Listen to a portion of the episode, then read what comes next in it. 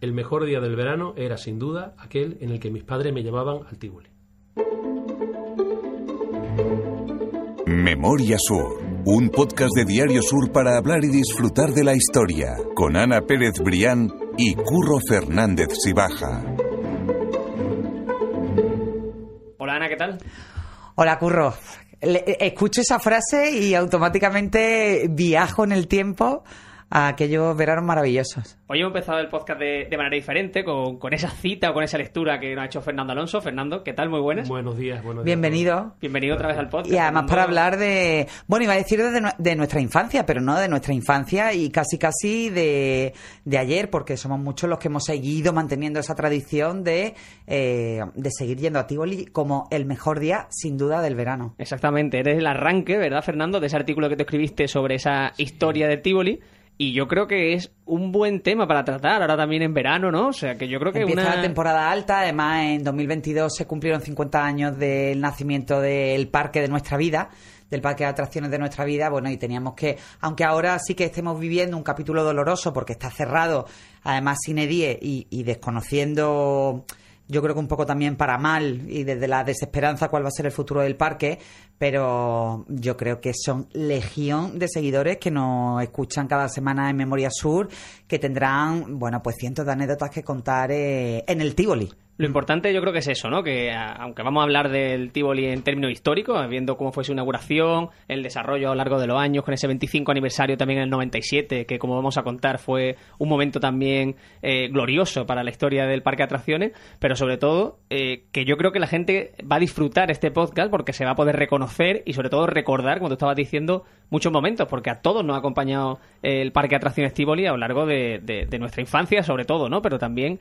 eh, hablamos antes de empezar con Ana que tú llevas también a tu hija, o sea, que has llevado Es que, a tus hijas, entonces mira, es parte tú de la estabas historia. diciendo el recorrido y ahora mm, eh, Fernando le, le damos la palabra. Nada más una cosa. Tú estabas diciendo el recorrido histórico. Yo creo que eh, mm, lo de Tivoli, lo de el Tivoli, porque en Málaga decimos El el, Tivoli, voy al Tivoli. Eh, es un recorrido sentimental que nos Sí. une a todos y por eso es tan mágica la historia de este lugar. Tú decías, eh, pues sí, yo desde de- me recuerdo casi casi de, de- desde que tengo uso de razón ir a Tivoli con mi hermano, con mis primos, con mis amigos, ir, bueno, por supuesto, una vez en verano, a veces, bueno, cuando teníamos muchísima suerte y era alguna situación excepcional, dos. Y yo, la verdad, nunca he dejado de ir a Tivoli, ni siquiera cuando era adolescente, bueno, y ya después cuando, cuando he sido madre, eh, que me acuerdo que para mí uno de los mejores días del verano era volver con mis hijas, con mis Claro. sobrinos, con, con- a, a Tivoli, a, a revivir eso, porque además yo creo que todos estaremos de acuerdo en que una de, las de las cosas más entrañables y más tiernas de Tivoli es que por mucho que pasaran los años estaba siempre igual. La esencia, O sea, las ¿no? mismas fuentes, eh, las mismas Mismas atracciones, cuidadas por supuesto, pero la misma vegetación, eh, los mismos algodones, los mismos gofres, la, la misma banda sonora. Sí, sí. Es que tú entrabas a Tivoli, es que era esa banda sonora con la que hemos abierto el podcast y era automáticamente, boom, el viaje a la infancia. Hay tantos recuerdos bonitos de Tivoli que para mí sin duda este capítulo es algo súper especial. Es difícil despegarse de esos recuerdos, por eso hemos pensado que buena idea hablar de Tivoli, eh, de contar su historia, de esas curiosidades. Y Fernando Alonso, que bueno, no, no necesita presentación porque ya es habitual en el podcast y nos ha acompañado en muchos episodios, eh, al que le agradecemos, por supuesto, otra vez que, que se pase por aquí, escribió un artículo que dejamos vinculado en las notas del podcast y, y que vamos a repasar hoy, que yo y creo que es muy fue un artículo curro y ya, y ya me callo y dejamos hablar a Fernando, eh, que se mantuvo durante muchas semanas, eh, como lo más visto, del periódico.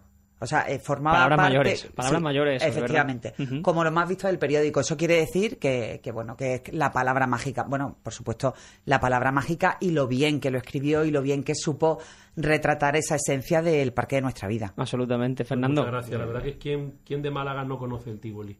Y, y- y lo que hemos dicho antes, todos como comparto todas vuestras palabras. Yo me acuerdo cuando mi padre me decía que íbamos pasado mañana o íbamos el jueves al Tivoli, se hacían los días eternos, deseando que llegara el jueves, ¿no?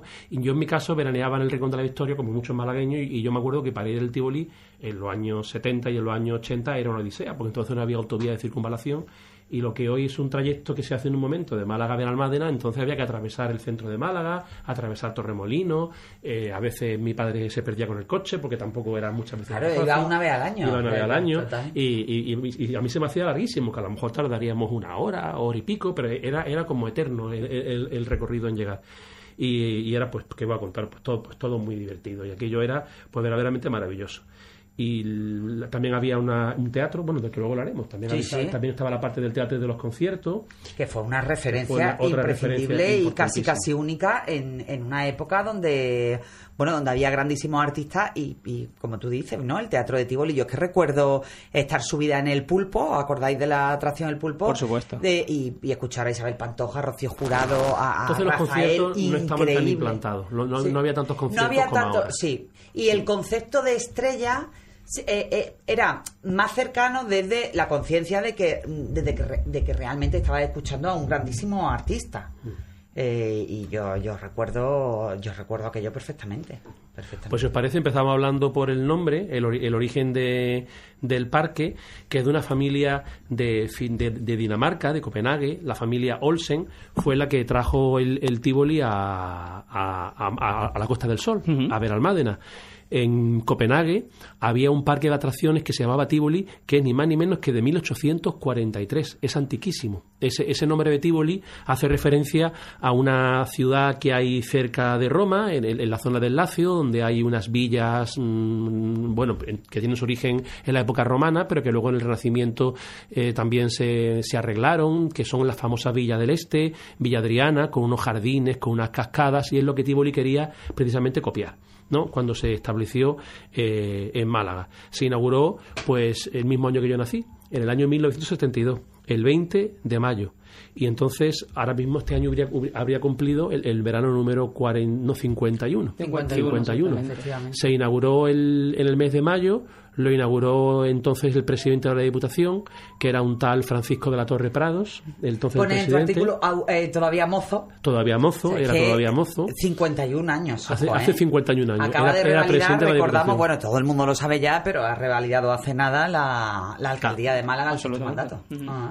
y luego era alcalde de Bedralmádena el que entonces decían que era el alcalde más joven de España, que era Enrique Bolín, que también estuvo de alcalde casi años. 30 hasta hace- años, claro, más de hace 30 años. relativamente poco, efectivamente. Y el cura párroco de, de Bedralmádena, que era, que era Antonio Martín que se llamaba como precisamente como el famoso restaurante de Málaga. Cuando se inauguró, la, la entrada, tengo que apuntado, costaba 5 pesetas para los niños y 10 pesetas para los adultos. Y entraban gratis los menores que tuvieran menos de un metro de altura. Bueno, es Porque- que ese momento era maravilloso, porque ese momento era el que marcaba si tú en aquel año habías crecido o no. Entonces ahí se daba una situación curiosa. Por una parte, en, en- en los últimos en, los últimos años, yo ya no lo recuerdo yo cuando era pequeña, pero había como una especie de ratón con una mano y entonces el niño se metía debajo. Si llegaba a la mano del ratón, es que medías, podías pasar gratis, o sea, si no llegaba a la mano del ratón, podías pasar gratis, y si llegaba a la mano del ratón, pues eso quería decir pues que ya era mayor, ¿no? Para pagar entrada. Entonces ahí se daba como una paradoja, eh, los niños, no sé si a vosotros ocurriría, que por una parte tú querías haber crecido. Para, Sí, sí. para entrar en el parque, para decir, bueno, yo ya pago mi entrada porque yo ya soy una persona mayor.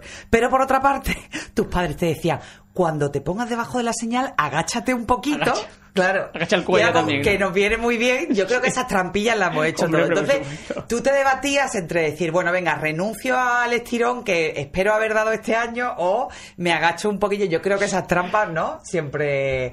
Y entonces yo recuerdo ese momento y también, por supuesto, con, con mi hija, que ya estaba del ratón, con sí, la sí, mano. Sí, yo recuerdo la, Sí, eso, la figura del ratón perfectamente, exactamente, Perfecto, con esa mano así que te, que te Y era como, no, no, mamá. Yo me acuerdo el primer día que mi hija mayor me dice, no, mamá, ya, ya no quepo en el ratón. Y efectivamente, ya, por mucho que yo le dijera, Era inevitable. bájate un poquito. No, no, ya no cabía en el ratón. Entonces ella ya emocionada, ya disfrutó de Tivoli como, eh, bueno, como pagadora de, de tickets. Lo, mejor del Tivoli era eso, que no, que no cambiaba. Sí, que ibas todos los veranos, te sigue gustando lo mismo y seguía las mismas atracciones. Y luego, lo que habéis comentado, que luego los padres llevaban a sus hijos y que seguía todo exactamente igual. Exactamente tenía, igual. Tenía 60.000 metros cuadrados, 16 fuentes, un lago artificial, jardines con estanques y con arroyos. Y, y luego, sobre todo, las mismas atracciones de siempre. Que si las montañas rusas, que si los coches antiguos, que si esos espejos que, que eran cóncavos con fantasma, besos, el banco fantasma maravilloso. O sea que La montaña rusa, todas las mismas todo. atracciones no había cambiado ninguna y eso es lo que la mantenía exactamente igual.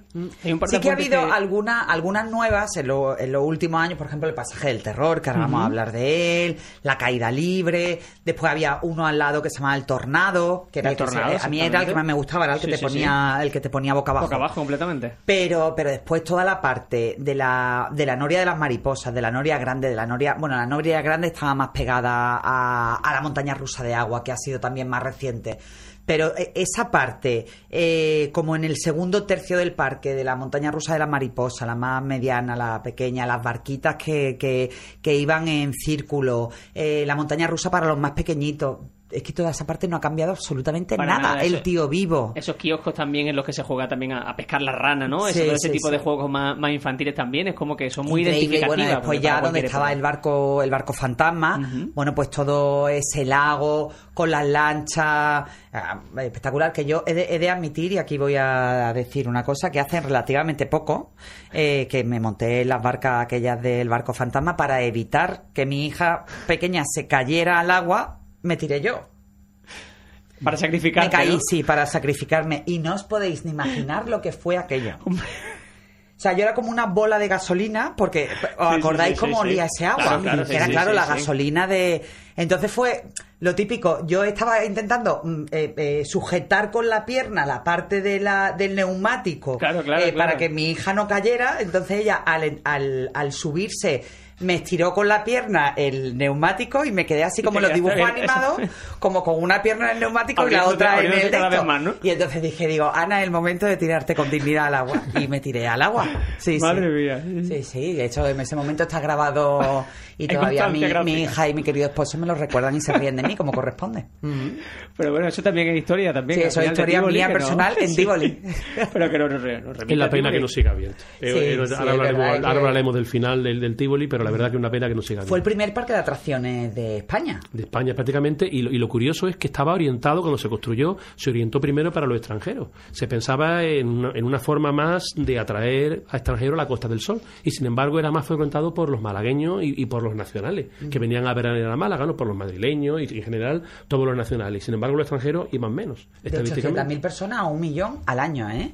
He, pues, he- he mirado esos datos que me han llamado la atención porque eh, veías en el artículo que escribiste, Fernando, eso que había una media en, en los años eh, de- en los que Tivoli estaba eh, en auge, una media de visitantes de entre 800.000 y un millón, millón como tú has dicho, al año. Y he mirado por curiosidad los datos de, de visitantes del Museo Picasso. El año que más visitas recibió fue en 2019, justo antes de la pandemia, y fueron algo más de 700.000 personas. O sea, en los años de auge del Tivoli.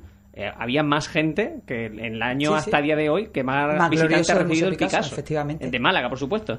Eh, claro, me parecen palabras mayores. O sea, Para estamos hablando sí, sí, de, sí. de un parque de atracciones que tenía de luego una afluencia muy, muy, muy considerable dentro de Málaga. Bueno, y después detalles de visitantes ilustres, como contaba Fernando, como Casogui o Jaime de Mora, que llegaron a llegar en helicóptero a, a Tivoli. Eso, yo no sé dónde aterrizaría, me imagino que sería que habría, porque el puerto no lo había. mejor pero, en la parte de arriba. Pero en la parte de arriba quizás habría algún sitio, y el caso es que eran, eran, eran tan adinerados que podían permitirse entonces verdaderamente eh, esos lujos, ¿no? El caso es que el Tivoli eh, lo anunciaban en verano en la playa, porque todos estábamos en la playa, sentados, y pasaba la famosa avioneta con el eslogan, y bueno, con, con el cartel, anunciando el concierto de ese día. Y siempre eran Alejandro Sanz, Rocío Jurado, Sergio Estivali, Los Morancos, Alaska, Fila. Alaska, siempre eran eh, artistas de primera fila. No estamos hablando, vamos, artistas de primera fila, los, como los que van hoy a Marbella, al festival, sí, al Starlight, al- Starlight, o algo parecido. Y entonces era una forma de gancho porque estabas en la playa viendo los, los, los, los aviones y claro, siempre había alguien que quería ir al concierto de...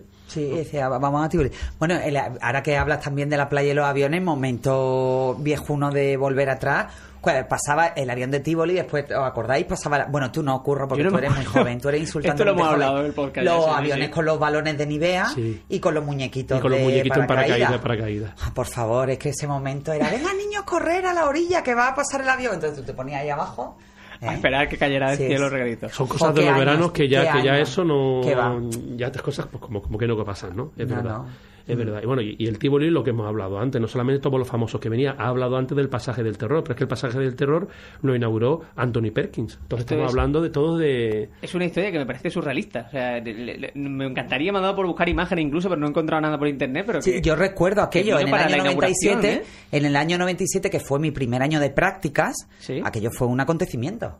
Sí, a los pasaje del 25 terror. años Sí, sí, sí, de, sí, de- de abrirse el Tivoli. Sí, sí, sí. Pero es que el Tivoli estaba planteado para el público extranjero, porque tenía una zona del oeste con donde había mujeres bailando el cancán, luego había otra zona flamenca en la Plaza de Andalucía, pero eh, luego también habría otra, otra zona donde vendían comida alemana, o sea, estaba como muy orientado a los extranjeros. Pero sin embargo, lo que iban eran los malagueños.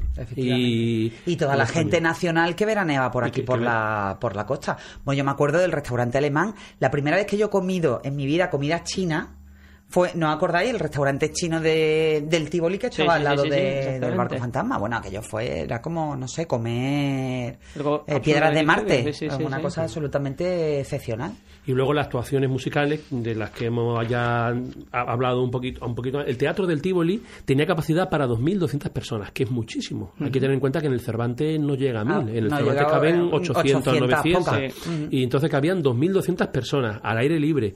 Y actuaban pues Miguel Bosé, Serrat, Camilo VI, Perales, Juan Pardo, María Dolores Paradera, Isabel Pantoja, Carlos Cano, Sergio Dalma, Mecano, Alaska etcétera. Los, los espectáculos musicales tenían al principio una presentadora que era María Teresa Campos. Yo me En- acuerdo en, de su- aquello. en sus primeros años, mm, bueno, en sus, años, en sus primeros años en el mundo de, De la radio. de la radio, pues también como locutora famosa, pues también la llamaban para presentar. Y, y lo más maravilloso de todo esto es que el precio de la entrada incluía el precio de la actuación musical del, del, del concierto, con lo cual no había que pagar ni no había que Nada, pagar nada, nada. Sí que es cierto que ya después con el paso de los sí. años se, eh, se, se incorporó esa opción de que podías ir solo al concierto y tenías que pagar e incluso si, si tú como usuario del parque querías ir al concierto tenías que pagar u- un, extra. Para mí el momento también, uno de los momentos clave de la evolución de Tivoli, yo que, que nunca he dejado de ir, fue la incorporación del Tibolino. Del super tibolino, Sí, de, la, sí, de la pulserita. Bueno, ya cuando te ponían la pulserita, eso era maravilloso porque, bueno, sí que había, había atracciones que no estaban incluidas, por ejemplo, el pasaje del terror o las barcas esas criminales donde yo me caí, pero, pero eh, todo lo demás te podías montar. Y entonces, bueno, y a las dos de la, bueno, y, de la, y la foto que te hacían a la entrada, ¿no os acordáis? Sí. Una foto que te hacían a la entrada que después, bueno, pues te la ponían pues en La un plato, en sí, una foto o cualquiera. Y no sé, es que son tantos recuerdos, ¿verdad? que, los- los que nos Ah. trae, sí, Sí, Bueno, incluso- después tú pones también en el artículo, Fernando, el año que vino a actuar Alejandro Sanz, nada más ni nada menos que fue a- al hospital a ver a una seguidora que se recuperaba en el hospital de, de la anorexia que no pudo ir y fue a visitarla antes de- del concierto Sí, de fue una forma de acercarse a, la- a todos los artistas. Sí. Había, había dos funciones, no solamente, muchas Sí, veces había, do- no me acuerdo si eran las 8 y a las 10, había como dos actuaciones. Y, o sea, que si te perdías la primera, podía ir a la segunda. Y, hay- y hay muchísimas anécdotas. Julio Iglesias llegó a actuar en, en el Tivoli el primer año o el segundo año que abrió, que abrió, y tengo aquí apuntado que cobró 375.000 pesetas por, por su actuación. Que estamos hablando que ha- ha- había actuado en Eurovisión hacía Sí, muy sí, poco sí. tiempo y que era ya un artista que estaba ya catapultado a la, a la fama. Claro, yo, yo he calculado que 375.000 pesetas serían como unos 40.000 euros por la actuación. Que no es tampoco mucho, Pues pero no, tampoco no. es poco, ¿no? Hombre, Sobre todo para el caché que manejan hoy en día estos, estos, estos artistas. Tengo que también apuntado que Miguel Ríos fue quizá el, uno de los llenos más absolutos que se recordaban allí en, el, la sala de, de- de teatro al aire libre.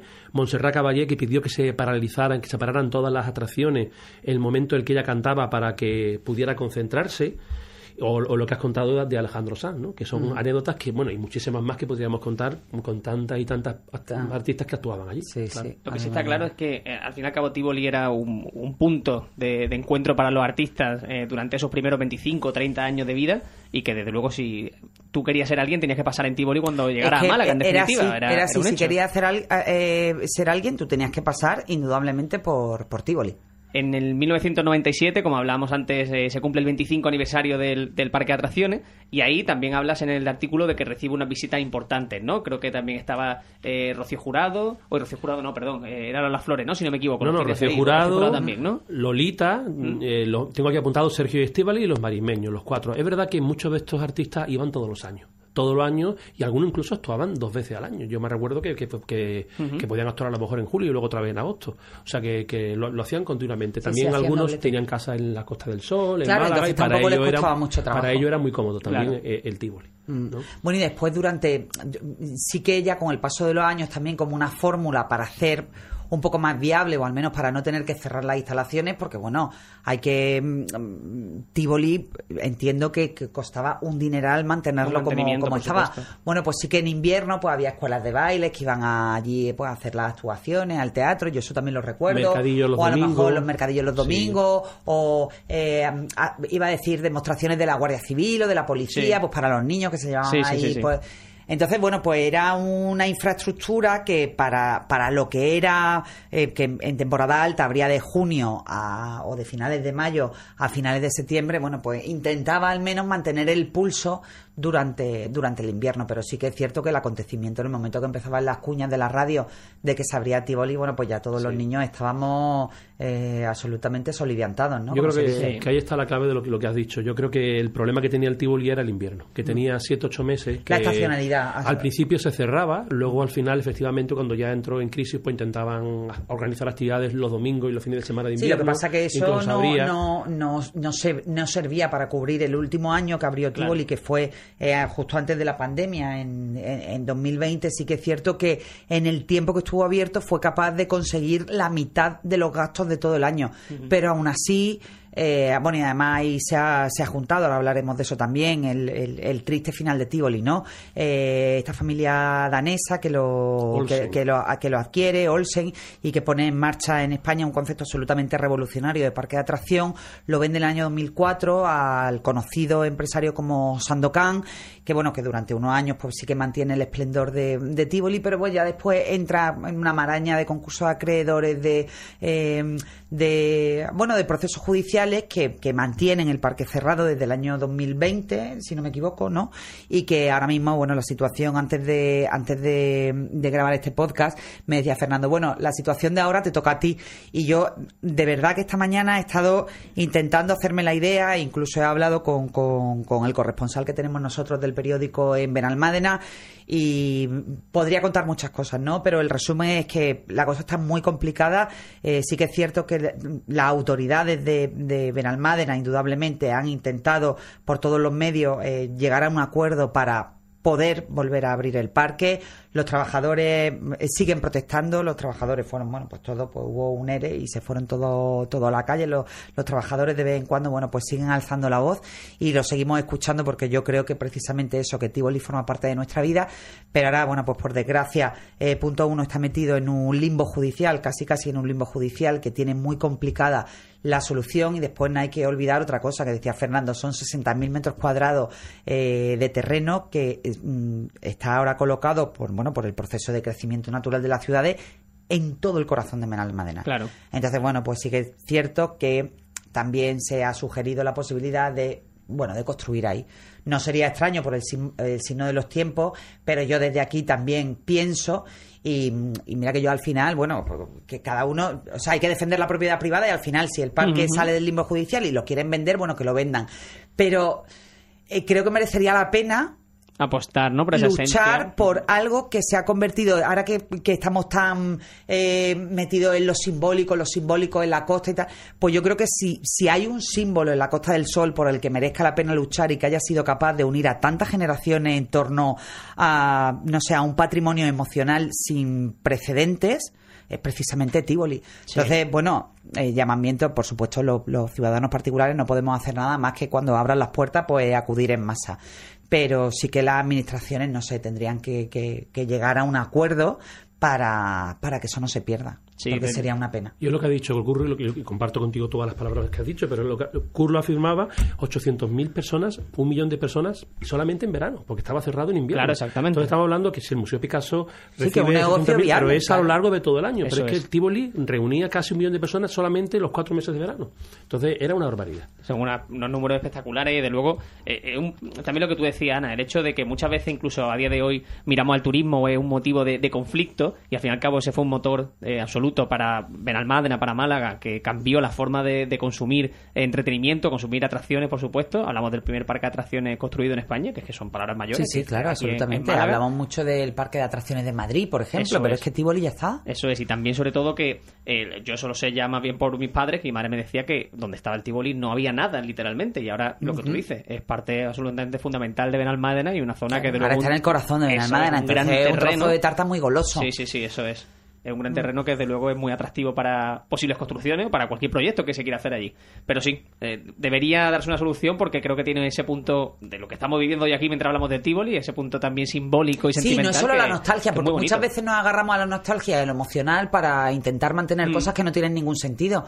Pero es que, eh, bueno, pues Tivoli bien planteado, mm, es que lo acabamos de decir, están ahí las cifras. Es un negocio absolutamente viable. Y además, eh, eh, eh, en un momento, hoy en día, donde yo creo que en el, en el, en el plazo de una década más o menos, eh, bueno, pues se ha conseguido bastante romper la estacionalidad de lo que era el turismo de la costa. Totalmente. Entonces, bueno, ahora es que, es que Tivoli puede abrir perfectamente en el mes de marzo, abril y estar abierto hasta noviembre. Sí, sí, Hay que ver cómo está el centro de Málaga claro. todo el año, que antes había temporada baja, pero es que ya el concepto de temporada baja Ya no existe, prácticamente ya ha eso desaparecido. casi se ha roto. Entonces, todo el año, es verdad que en agosto, que en julio y en agosto, lógicamente, hay mucha más gente, pero, pero a lo largo de todo el año hay que ver cómo está el centro. Siempre lleno, aunque sea enero, febrero, marzo, da igual. Yo conozco alguna taquillera de Museo Picasso, me dice eso, que ya no hay temporada baja. Nada, nada, que nada. ya Claro. es todo seguido. Entonces, efectivamente, todo esto se puede aprovechar. ¿No? Sí, porque además Y- Benalmádena no está tan lejos, no es como cuando tú ibas, Fernando, yo iba, que teníamos que atravesar Málaga, teníamos que atravesar Torremolinos, con esas es caravanas cierto, y esos coches sin aire acondicionado que, Sí, que sí, se rompían. o sea, que Cuando, eso que lo pones también tú en tu artículo, cuando a lo mejor pasabas por al lado de la Guardia Civil Sí. y íbamos, íbamos 400 en la parte de atrás, niños, meteros por abajo. Claro. Uh, bueno, estamos confesando muchas cosas, ¿no? de que nos agachábamos en el ratón, que íbamos más en el coche. Pues yo creo que todos nos van a entender y que todos más Todos o más o menos, sí. lo habrán hecho, ¿eh? Nada, que no nos lleven detenidos en estos tiempos de lo políticamente correctísimo. Al final son, son recuerdos, son recuerdos compartidos, Pues sí, ¿no? claro eso que es, sí. es Yo creo lo- que quien más, quien menos ha vivido algo similar. Totalmente. Oye, me ha encantado este capítulo. Es como... Todos los que Qué chute, tenemos ¿eh? de 60 años para abajo. Joder, yo- Fernando, yo tengo ¿cómo de cin- yo- 60 yo para tengo abajo? 50, pero digo, todos los que Vale, tienen ya. como de 60 años para abajo tienen un recuerdo de, Claro. del Tivoli especial.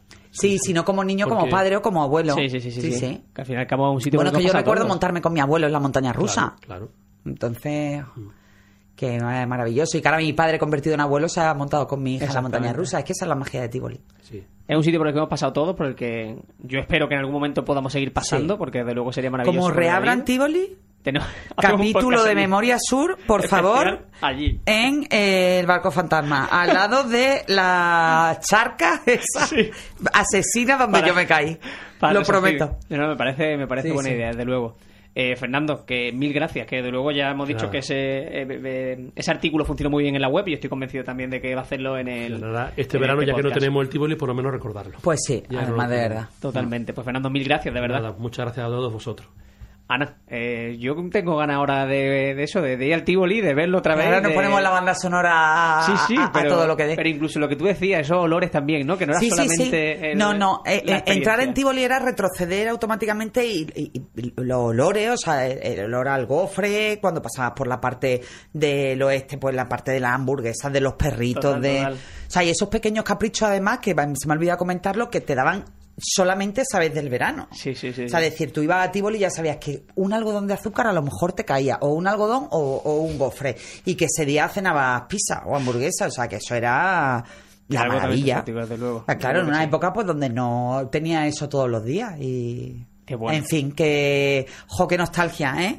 Yo espero que la gente lo haya sentido igual que nosotros, porque creo Sí. que ha habido algo aquí mientras estábamos grabando Sí, de, sí, de totalmente. recuerdo y de esa añoranza que es bonito también. Así que, Ana, despedimos temporada, que no lo hemos dicho, es importante. Nosotros eh, vamos a volver a mediados de septiembre, ¿verdad? Efectivamente, vamos a tomarnos, yo creo que un merecido descanso. Sí, sí, que la temporada ha sido muy larga. de ¿eh? podcast, sí, es verdad.